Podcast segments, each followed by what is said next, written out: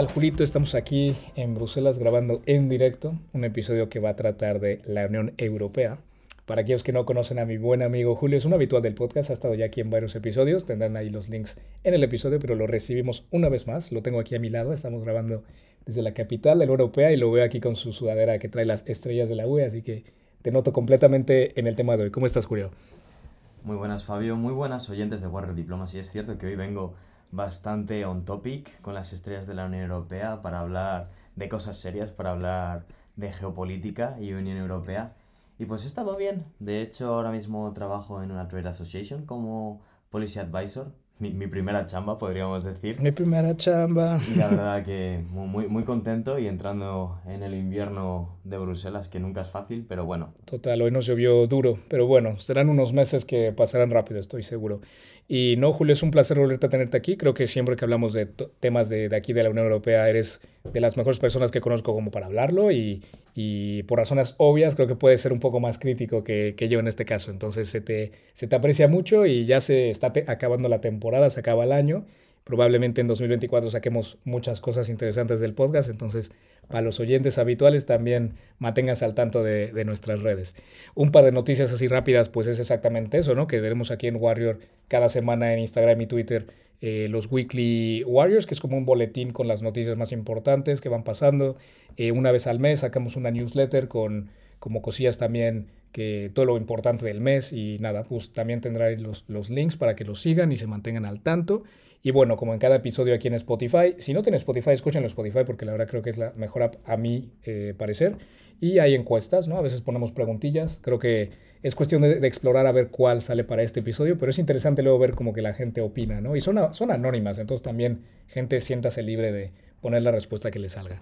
Pero bueno, Julio, yo creo que podemos empezar a entrar eh, en el tema y pues como para empezar a darle a los oyentes un poquito de contexto pues yo creo que la, política exterior de la Unión Europea ha sido un tema muy interesante a explorar en estos últimos eh, años, especialmente con todo lo que pasó en Ucrania, ¿no? Y como parecía que a lo mejor la Unión por fin había encontrado como que esa voz en común y pues a, controlar la narrativa de que los países se tienen que aliar para eh, estar en contra de amenazas externas, ¿no? En este caso, la invasión de Ucrania y el armamento de, de Rusia, ¿no? Ahora, ¿qué ocurre? Últimamente hemos visto con el caso de, de, la guerra entre Israel y Hamas, cómo los distintos países de la Unión Europea no están en la misma, eh, en la misma página y tenemos distintas interpretaciones. Hubo ahí un poquito de, de vaivenes eh, retóricos y políticos y tal, y creo que vuelve a salir como que esta cuestión, ¿no? En plan de cuál es la estrategia geopolítica de la Unión Europea, para dónde van las cosas, cuál es el rol de la UE entre China y Estados Unidos y pues en general creo que son temas que podemos explorar el día de hoy, ¿no? No sé tú, Julio, cómo, cómo ves el tema. Sí, de hecho, igual recordarás la frase célebre de Kissinger, un gran analista de relaciones internacionales estadounidense, que cuando le preguntaban acerca de la Unión Europea y su política exterior, se preguntaba, ¿a qué teléfono llamar cuando quieres hablar de política exterior en la Unión Europea? Y yo creo que con Hamas y Israel, que es un tema que por cierto habéis tratado en el último episodio, si no me equivoco, total, total. se ha reavivado con, pues, sobremanera. ¿Cuál es el hilo de la política exterior de la Unión Europea? ¿Quién es el que lleva la voz cantante? ¿A, ¿Hacia qué lado mira la Unión Europea? ¿Hacia Estados Unidos? ¿Hacia sí mismo? ¿Hacia el sudeste asiático? Entonces, la autonomía ahora mismo de la Unión Europea es un tema que está en vigor, de estricta actualidad y desde luego muy interesante ver cómo se ha desarrollado y cómo se desarrollará. Total, y bueno, Julio, como en cada episodio del podcast creo que dividiremos los temas para hacerlos más fáciles a digerir. En el primero creo que vamos a explorar un poquito lo que acabas de decir, ¿no? El término de la autonomía estratégica, creo que es algo que se escucha mucho, pero habrá gente de otras partes del mundo que a lo mejor no están tan familiarizados, entonces en este primer bloque lo exploraremos un poquito más a detalle. En el segundo podemos a lo mejor entrar un poquito del rol de la Unión Europea en este juego de grandes potencias, eh, donde se posiciona, ¿no? Más cerca de los americanos, a lo mejor no tanto. Y en el bloque 3 eh, creo que puede ser interesante interesante explorar la posibilidad de un segundo mandato de Donald Trump, que parece ser que puede ser factible, esperemos que no, de verdad. Como globalistas creo que es algo que no, pesadilla. no nos gustaría volver a ver, pero bueno, si termina siendo el caso, creo que es interesante mínimo plantearnos cómo podrá ser un futuro con ese señor naranja en la Casa Blanca.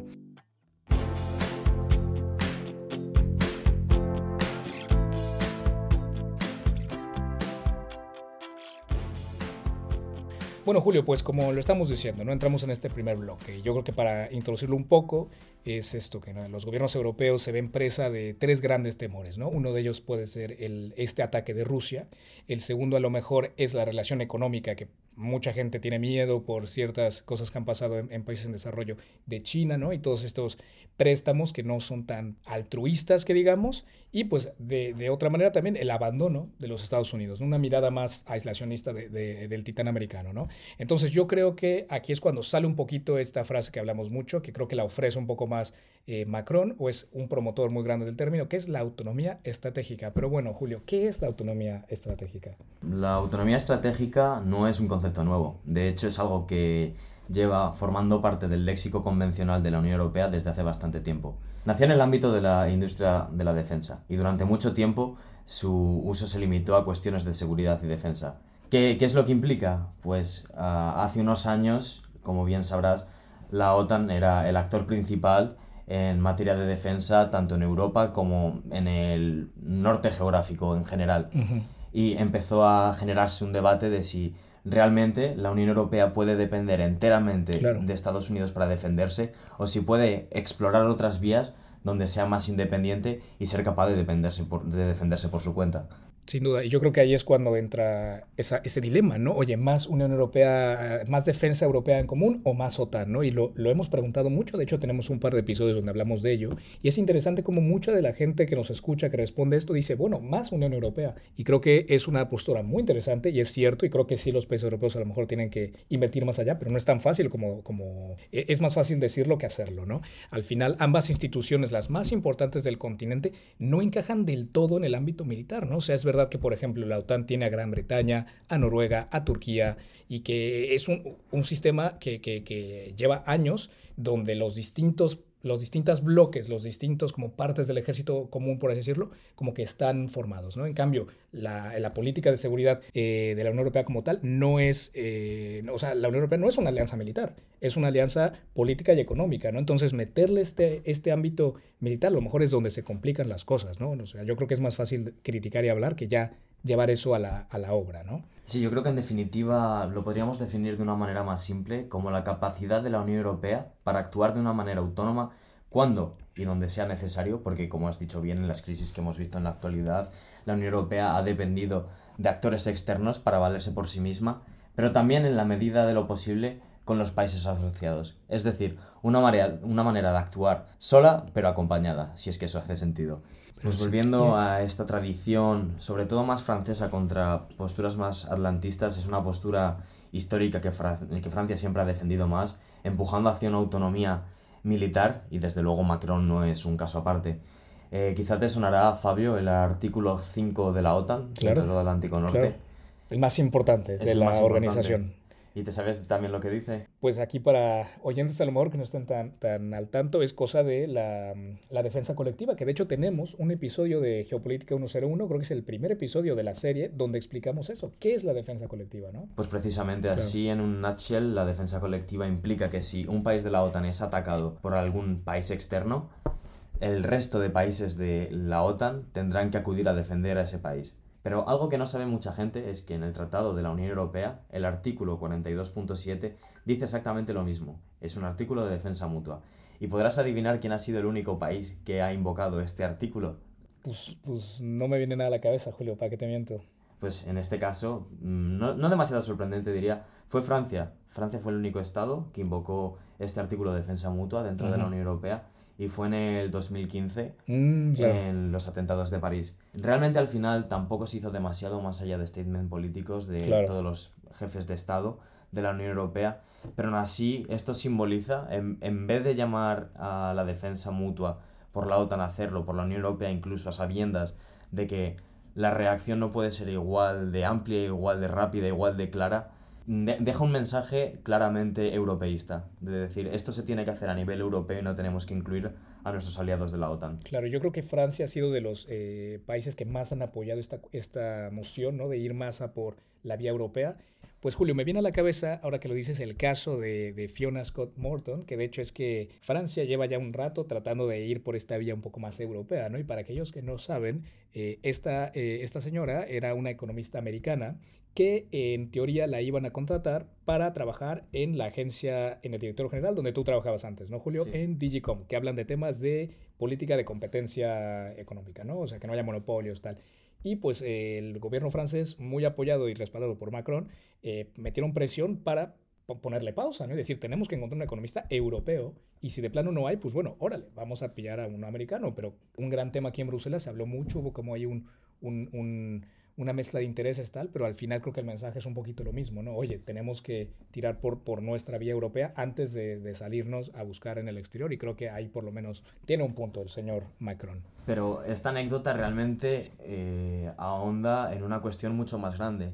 Si no tenemos capacidad de trabajo y personas especializadas en la Unión Europea que sean capaces de desempeñar labores importantes dentro del organismo más importante de la Unión Europea como puede ser la Comisión Europea, tenemos un problema muy grande y tenemos que desarrollar estas capacidades de trabajo para ser capaces de ser independientes y no depender de personas americanas. Total, y yo creo que también no es puramente en el tema militar, o sea, autonomía estratégica también implica algo que hemos visto en la pandemia, ¿no? Que son las, las eh, vías de suministro, las cadenas de suministro, ¿no? Con materiales críticos, como en este caso fueron medicamentos, eh, las mascarillas, todo eso, o sea, creo que muchos países del mundo se dan cuenta que son cosas muy sensibles que a lo mejor no es tan inteligente a nivel estratégico en eh, depender tanto del resto del mercado internacional, ¿no? Porque en una crisis a lo mejor te quedas sin ellas. Entonces yo creo que es cuando la Unión Europea dice, uy, a lo mejor hay cosas que tenemos que ser un poco más self-reliant, ¿no? Como que más dependientes de nosotros mismos. De hecho, no hace falta ni que te vayas a crisis tan complejas como la guerra de Ucrania, como la pandemia. Un ejemplo tan burdo como, no sé si te acuerdas cuando el Evergive un buque enorme bloqueó el canal de Suez y con este bloqueo se paralizó completamente la industria europea durante una semana entera, dejó en manifiesto como en un mundo ultraconectado, cuando hay algo en ese engranaje que deja de funcionar, el sistema estalla por los aires y como dependemos en este caso enormemente de China, el sistema deja de funcionar y se deja de producir, el crecimiento eh, económico también disminuye y es un problema que se puede evitar si eres capaz de diversificar un poco más tus, los actores con los que te relacionas. Claro, sí, porque creo que cortar lazos con China, como a lo mejor Milley no ofrecen en Argentina, eh, es, es imposible. O sea, al final no deja de ser un factor crucial para la economía mundial pero es verdad que a lo mejor puedes minimizar qué tan dependiente eres de solamente los mercados chinos, ¿no? Y creo que eso es algo que todos los países deberían hacer, no solamente confiar en un, en un Estado. México lo hace un poco, ¿no? no o sea, obviamente nuestras mayores exportaciones van a Estados Unidos, hace sentido, pero no podemos depender solamente de un mercado porque llega Trump, bueno, volveremos a tocar el tema, te pone tarifas y qué haces con tus cosas, ¿no? Tienes que también tener distintos lugares a donde poder comprar y vender, ¿no? De hecho, un buen ejemplo de esto que estás hablando, Fabio, y que la Unión Europea está intentando hacer, es con el litio. Querido oyente, si ahora nos estás escuchando desde tu móvil, seguramente tu batería esté hecha de litio. Entonces es un material súper importante en la actualidad para todos los países. En la actualidad, Fabio, la figura es de que el 80% de las exportaciones en la Unión Europea de litio proceden de China. El 80%, es decir, si en algún momento China decide cortar el suministro de litio, tendríamos un problema y posiblemente dejaríamos de tener todos iPhone. Ya ves. Entonces, ¿qué es lo que está haciendo la Unión Europea? Diversificar las cadenas de suministro. Ha llegado a un acuerdo con Estados Unidos y también ha llegado acuerdos porque no, no puedes dejar de, depender de, dejar de depender de China para empezar a depender de Estados Unidos también en otros aspectos. Entonces también han cerrado acuerdos con potencias o no tan potencias como pueden ser Chile, Argentina, Namibia o Canadá. Otro, otro caso que me viene a la cabeza y creo que es un éxito de, de sorprendente, ¿no? De este alejamiento de, de, de, solo un dependiente, en este caso es el petróleo y el gas ruso, ¿no? Y la verdad es que siento que la Unión Europea en una cuestión de muy poco tiempo logró divorciarse de su mayor proveedor de gas. O sea, al final creo que eso es algo que hay que reconocer la Unión Europea, que creo que ha hecho muy bien. Y pensábamos que el, invierno pasado nos íbamos a congelar, que el, gas iba a estar caro. Sí estaba caro, pero no destruyó, no tuvo ese backlash político que a lo mejor muchos preveían. ¿no? Entonces yo creo que eso es un logro que podemos contemplar ahí. Sí, es un logro y es un resultado y un acierto al final de una política de diversificar, como estamos hablando, hacer diferentes tratados con diferentes países, diferentes regiones para no depender solo de una región que en este caso, por ejemplo, sería Rusia. A esto en la Unión Europea lo denominamos la autonomía estratégica abierta. Y de hecho es bastante gracioso porque en todos los documentos de la Unión Europea ves claramente que cuando se habla de autonomía estratégica dejan bien claro que es abierta. Claro. ¿Por qué es esto? Porque la autonomía estratégica no deja de tener un punto de proteccionismo. Es una manera de decir, sí, nosotros nos queremos defender, pero al mismo tiempo estamos abiertos Claro, a otros, a otros eh, partners. Al final no deja de ser, estamos poniendo más interés en lo que viene siendo el bloque y tal, y priorizando el bloque, pero sin dejar de desconectarnos con el mundo, que creo que es, no deja de ser muy importante, pero sin depender 100% de uno u otro, ¿no? Claro, porque al final la narrativa de la Unión Europea se construye sobre el libre mercado dentro de la Unión Europea. Y si la Unión Europea no predica con el ejemplo, después te puede venir, por ejemplo, Hungría a decir, oye, ¿qué me estás haciendo a mí eh, entrar en el libre mercado de la Unión Europea y tú luego estás tomando eh, iniciativas proteccionistas fuera de la Unión Europea. Es un poco hipócrita, ¿no? Eso es lo que te expones, que te rebatan el relato. Como dicen en inglés, ¿no? Creo que tienes que, como era, preach what you bueno, ni me acuerdo de la frase, pero es eso, es que tienes que, si dices algo, lo tienes que cumplir, ¿no? Como pon, pon, el dinero donde está tu boca, creo que era, o algo de ese estilo. En fin, Julio, bueno, me ha gustado, creo que ha sido un, un primer bloque muy interesante, creo que ya los oyentes se quedarán con una mejor idea de lo que es este término, ¿no? La autonomía estratégica y sabrán que tienen que añadir esa palabra abierta al final para que, coincida más con lo que dicen ahí, aquí en los corredores de Bruselas. ¿no? Yo creo que en este segundo bloque, Julio, a lo mejor podemos analizar un poquito más abiertamente cuál es el rol de la UE hoy en día en este juego geopolítico global.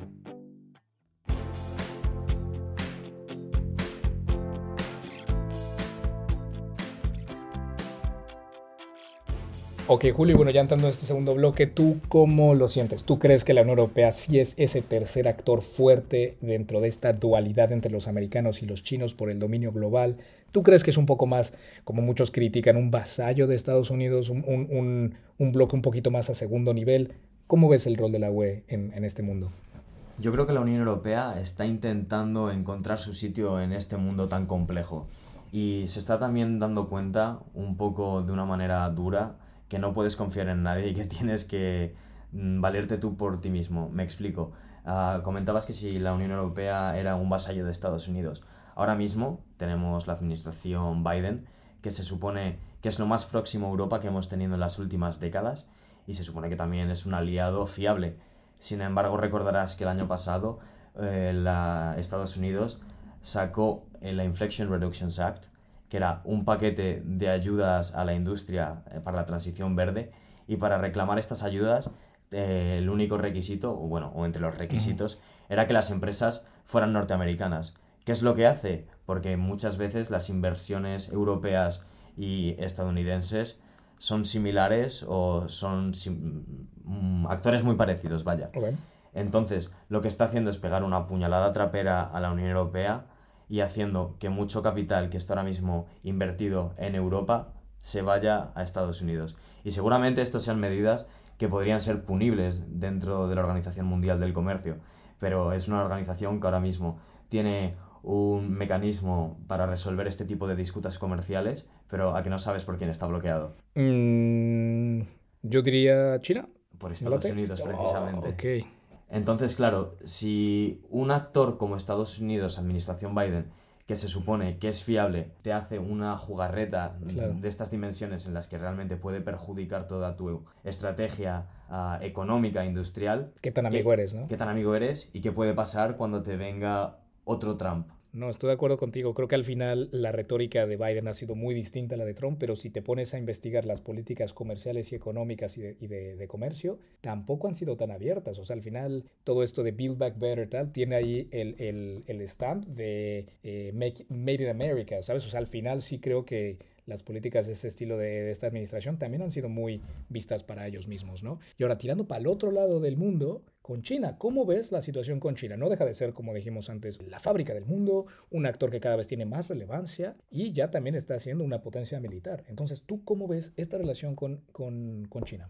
A mí me ha sorprendido, Fabio, te tengo que decir, la mano dura que últimamente está teniendo la Unión Europea y sobre todo la Comisión Europea hacia China. Porque en el discurso de Ursula von der Leyen, en la que habla sobre el estado de la Unión Europea, comentó que este año iban a sacar una iniciativa por la cual iban a investigar las ayudas estatales a los automóviles chinos en la transición verde para ver si era algo punible o no. Y realmente esa es una declaración de, de intenciones muy fuerte. Es la Unión Europea diciendo, oye, tened cuidado con las ayudas que se dan a vuestra economía, a vuestra industria, porque esto puede ser dumping y esto es algo que la Unión Europea no va a tolerar. Entonces te diría que ahora mismo estamos en un punto en el que evidentemente la Unión Europea depende de China, porque sería burdo no, no admitirlo, porque es evidente, pero al mismo tiempo estamos diciendo, cuidado, cuidado China, que tampoco vamos a permitir cualquier cosa. Y simplemente para aquellos eh, oyentes que a lo mejor no estén tan familiarizados, el, el, término de dumping es cuando un país exporta un producto a un precio más bajo del el precio de importación de ese mercado, me parece, ¿no? Por lo cual crea imbalances a la hora de, de comprar este producto, ¿no? Sí, es decir, si a una empresa europea le cuesta 10 y a una empresa china, a una empresa china le cuesta también 10, pero el gobierno chino pone 5, entonces, la empresa china va a poder exportar por 5 mientras el producto europeo sigue costando 10 y entonces crea distorsión en la competencia. Total. Y yo fíjate que esa es, un, es un, una frase que escuché mucho en mis clases de economía, que al final es en, en, la economía internacional, yo, eh, bueno, este profesor me decía, estaría de acuerdo que sea eh, un mercado eh, abierto y tal, pero al final las economías no son iguales y a veces los estados protegen más a ciertas empresas o dan subsidios que al final, si quieres hacer un comercio justo, por así decirlo, hay países que no te van a jugar con las reglas. Y el caso de China creo que es el, perfecto ejemplo de cómo un estado ha utilizado políticas para apoyar a sus eh, empresas al nivel que crea estos imbalances y luego los países donde reciben todo esto pues dicen, oye, es que esto no es justo, ¿sabes? Tengo que meter tarifas o algo porque si no me van a destruir el mercado y creo que ahí es cuando empieza a ganar eh, puntos, pues toda esta retórica isolacionista, una palabra bien complicada, la neta. Y bueno, Julio, ampliando un poquito más ahora el tema, este, ¿cómo ves tú entonces eh, las cosas respecto a lo mejor, entrando un poquito de vuelta en el, tema militar y geoestratégico, las guerras que hemos estado viendo, el conflicto en Ucrania, el conflicto en Medio Oriente, ¿cómo ves que ahora la Unión Europea está navegando este mar? Una de las bases de la Unión Europea es que las democracias que mantienen relaciones comerciales entre ellas es materialmente imposible que entren en conflicto. Es, es meramente impensable porque dependen las unas de las otras. Rusia, agrediendo de la manera que lo hizo Ucrania, pues discute la narrativa de la Unión Europea de que las democracias nos atacan entre ellas. Entonces, la Unión Europea yo creo que se sintió en un punto en el que tenía que dar un golpe sobre la mesa para decir, de acuerdo, esto es lo que está pasando, habéis roto con nuestra narrativa, pero esta va a ser nuestra respuesta. Yo creo que es un poco lo que hicieron. Si no me equivoco, llegaron a aprobar 11 paquetes de sanciones a Rusia y realmente eran paquetes importantes que, que, afectaron a la economía rusa y a los oligarcas rusos de una manera importante.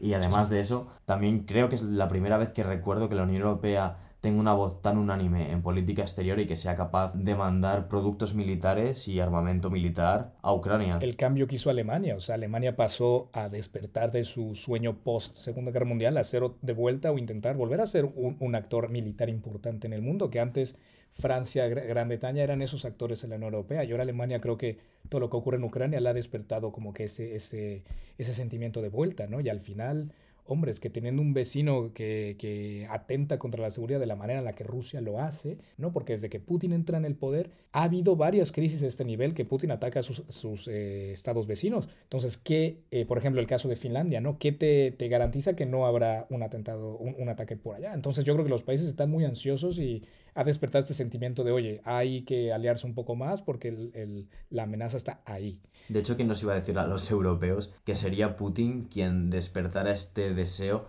de cohesión eh, militar y de seguridad dentro de la Unión Europea? Pero sin embargo, antes estábamos hablando de este desapego hacia la OTAN, pero yo creo que hablabas de despertar, yo creo que también en Europa se ha despertado este sentimiento de que la OTAN sigue siendo importante y contemporánea con la guerra de Ucrania, porque no, no sé yo hasta qué punto la Unión Europea podría haber sido un rival militar para Rusia si no hubiera sido por la alianza de la OTAN. A ver, yo creo que a lo mejor a nivel material, sí creo que hubiera podido haberse enfrentado, ¿no? De ejércitos, ejércitos convencionales, porque al final tú has visto cómo los, los rusos no han podido, con, con toda la gente que tienen, con toda la maquinaria tal, no han podido eh, tomar Ucrania. O sea, al final es que agarran a todos los presos, los meten y como carne de cañón, pues normal que avancen eh, metros. Pero al final, si te pones a analizarlo, imagínate si se hubieran puesto a luchar contra un ejército estilo top level. Digo, el, de Ucrania hoy en día es de los ejércitos más preparados y con más experiencia en el campo de batalla, eso hay que reconocérselo.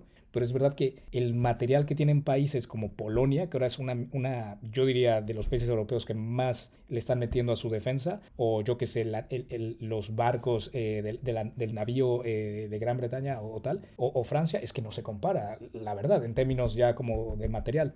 Entonces, imagínate. Pero es verdad que Rusia tiene armas nucleares y pues cualquier confrontación con, con un país europeo, por lo mismo que estamos hablando, probablemente lleve a un desastre nuclear. ¿no? Entonces yo creo que también ha sido eso, porque esto no ha escalado a un nivel más allá, ¿no? Y esperemos que no.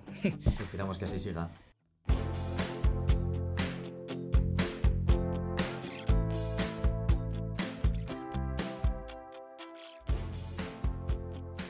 Pues buenísimo, Julio. Ya hablamos un poco de lo que es la autonomía estratégica abierta, siempre abierta. Luego ya definimos un poquillo lo que, cómo exploramos, cómo analizamos el rol de la UE a nivel geopolítico. Y ahora yo creo que en este tercer bloque podemos explorar la, la posibilidad de un segundo mandato de Donald Trump, ¿no? Y hay aquellos que dicen que luego las secuelas de una película nunca son tan buenas que la original y probablemente una segunda parte de la película de Donald Trump tampoco sea tan buena como, como creo que nadie quiere que sea. Pero es una posibilidad, ¿no? Que parece ser que el señor tiene bastantes chances de por lo menos ser el candidato republicano y en uno a uno, uno contra Biden, yo no sé. Entonces, Julio, si un Trump un poco más organizado, resentido, a lo mejor ya con la experiencia de su primer mandato, ¿cómo lo ves? ¿Cómo lo ves para el caso de Ucrania? ¿Cómo lo ves para el caso de, la OTAN, la, defensa eh, europea? ¿Cómo lo ves para el caso del Medio Oriente? Bueno, realmente espero que no haya un padrino 2 con Donald Trump, porque desde luego sería preocupante para los lazos transatlánticos, ¿no? Porque ya dejó claro en su primer mandato que su postura iba a ser mirar para el otro, el otro océano. entonces, en el contexto OTAN, desde luego yo pienso que todo esto que hemos vivido en el último año y medio con Ucrania, quizás sea un proceso a la inversa y que deje de haber tanta cohesión hacia el proyecto de la OTAN para volver a un Estados Unidos que se quiere desentender de sus aliados europeos, lo cual sería bastante problemático en términos estratégicos. Claro, a ver, yo al final siento que es verdad que el, rival sistémico internacional sí es más China que, Rusia en ese sentido, y a lo mejor ahora eh, el hecho de que Rusia se ha inmolado en Ucrania podría facilitar a lo mejor para ciertos actores poner más foco y más énfasis al Pacífico y asegurarse que China tampoco se pase de lanza, como decimos en México. Pero es verdad que no creo que no, no, no es en el interés global que deje de, dejarle de, poner atención a lo que está ocurriendo en este frente. Es verdad que, que las batallas en Ucrania parece que se empiezan a estancar un poco, va a entrar el invierno y probablemente si este señor llega a la Casa Blanca, pues se reduzca significativamente el apoyo militar a Ucrania y pues pasa a ver si vamos van a tener que pactar algo. Digo, serán cosas a explorar este año que viene, pero también puede ser una realidad, ¿no? Porque él creo que lo dijo, que él lo que quiere es que deje de morir gente, ¿no? Y al final, Julio, últimamente el, dilema en Ucrania es eso, o sea, obviamente nadie quiere que siga muriendo gente, pero si, si, si Ucrania no sigue empujando a Rusia lo más que se pueda, cuando llegue Trump a la Casa Blanca y diga hasta aquí, uno quiere tener la mejor postura en las negociaciones y la estrategia es si podemos llegar hasta Crimea y tal, tenemos una mejor postura, ¿no? A día de hoy todavía hay mucho territorio que Ucrania tiene que, que recuperar. No me acuerdo cuál es el porcentaje, pero es gran parte de su territorio que está bajo control de los rusos. Ponte a pensar en la vida de los ucranianos ahí. ¿No? Al final creo que esto está en las, en las cabezas de los ucranianos y lo podremos explorar un poquito más con Olexi, pero joder, está, está complicada la cosa como para decir, bueno, hasta aquí y paz. No, joder, o sea, o por lo menos así lo veo yo. De todos modos, para cerrar este epígrafe con un mensaje más positivo, igual que antes decíamos que con Biden ha habido ciertas acciones que han sido hostiles hacia la Unión Europea, también es verdad que durante Biden se han desarrollado algunas plataformas de cooperación internacional con Estados Unidos, Estados Unidos, Unión Europea y eh, hablaba con esto, de estos con mis compañeros de trabajo y me decían, si bien es cierto que una nueva administración Trump puede catapultar las relaciones con la Unión Europea, hay algunas cosas que no se van a deshacer porque es de beneficio mutuo. Entonces, cuando es algo de beneficio mutuo en términos económicos, a Trump, por muy populista que sea, no creo que le compense saltar todo por los aires simplemente por hacer un punto y llevar a cabo una narrativa, ¿no? No, y al final es verdad que es una persona que juega mucho con la retórica, ¿no? Al final lo que un líder populista diga y lo que sus administraciones terminan haciendo suele diferir mucho, ¿no? Entonces, es verdad que podría afectar mucho, ¿no? Esta alianza transatlántica, pero creo que como ya ha habido una experiencia previa, a lo mejor ya los gobiernos europeos como que lo podrán predecir y a lo mejor actuar de una manera un poquito más inteligente, ¿no? Entendiendo qué clase de actor es Trump, ¿no? Pero lo que está claro, y después de estos casi 35 minutos de análisis, es que el mundo en el que vivimos ahora mismo es inestable, es difícil de predecir y por tanto la autonomía estratégica abierta es tan importante porque la Unión Europea tiene que valerse por sí misma y no depender de otros actores que no saben cómo va a actuar el futuro. Porque al final un régimen afín a los cuatro años puede dejar de serlo y si lo deja de ser y tú no tienes otras posibilidades, otros socios con los que interactuar, con los que comercial, tienes un problema grande. Y sin embargo, si has diversificado, como es lo que hemos estado hablando, y también has sido capaz de encontrar otros socios en los diferentes lugares del globo, tienes más posibilidades de que eso no te afecte de, una manera de la que no te puedas levantar. Julio, me viene a la cabeza una idea que era sobre el propósito de la OTAN, ¿no? Mantener la Unión Soviética fuera, a los americanos dentro y a los alemanes abajo, ¿no? Entonces yo recuerdo en un artículo muy interesante que leí que a lo mejor la autonomía estratégica abierta podría ser algo similar, ¿no? Generar más capacidades militares eh, europeas, permitir al continente hacerse un poco más cargo de su propia seguridad, mientras que a lo mejor los americanos ponen un poquito más de énfasis en Asia y pues brindar como esta garantía de que inclusive si llega alguien como Trump a la Casa Blanca, hay una manera de seguir eh, defendiéndose, seguir estando al tanto sin esa dependencia, ¿no? Entonces que a lo mejor podríamos hacer, podemos volver a construir esa frase como mantener a Rusia fuera, a los americanos dentro, a China afuera también y a la OTAN unida. Pero hombre, que estas son cosas a explorar, la política está viva y a saber qué vaya a ocurrir en 2024. Igual dejaste de por medio una Unión Europea unida y autónoma. Y yo creo que con eso concluimos el episodio, Julio. Me ha gustado, me ha gustado. Ha estado muy bien. Y pues nada, quizá en el futuro podríamos eh, explorar otras vías de cooperación. Total, total. Así que bueno, oyentes, este ha sido un episodio más sobre la, la UE y todo este panorama geopolítico grabado en vivo, en persona desde Bruselas. Y pues nada, ya nos conocen, este, estamos concluyendo muchas cosillas este año y nos encantaría saber qué opinan del podcast, así que no duden en comentar, en responder a nuestras encuestas en redes sociales y nosotros encantados de saber de vosotros. Así que nada. Y Julio, así como para terminar, si tú, que también sé que eres oyente del podcast, nos puedas recomendar un tema que te gustaría escuchar o tratar, ¿qué te, qué te viene a la cabeza? Bueno, hace mucho que no habláis de Argentina, ¿no? De Argentina, sí. Y, ahora mismo Argentina está bastante caliente con todo lo que está pasando, las elecciones, el populismo allí y demás. Total, total, ¿no? Y pues también aprovechando que hay una integrante argentina en el podcast, creo que podamos hacer un análisis de lo que termina ocurriendo por allá. Pero bueno, por ahora yo disfrutaré de mis mates aquí en, Bruselas. Un placer estar otra vez en Warrior Diplomas y Fabio.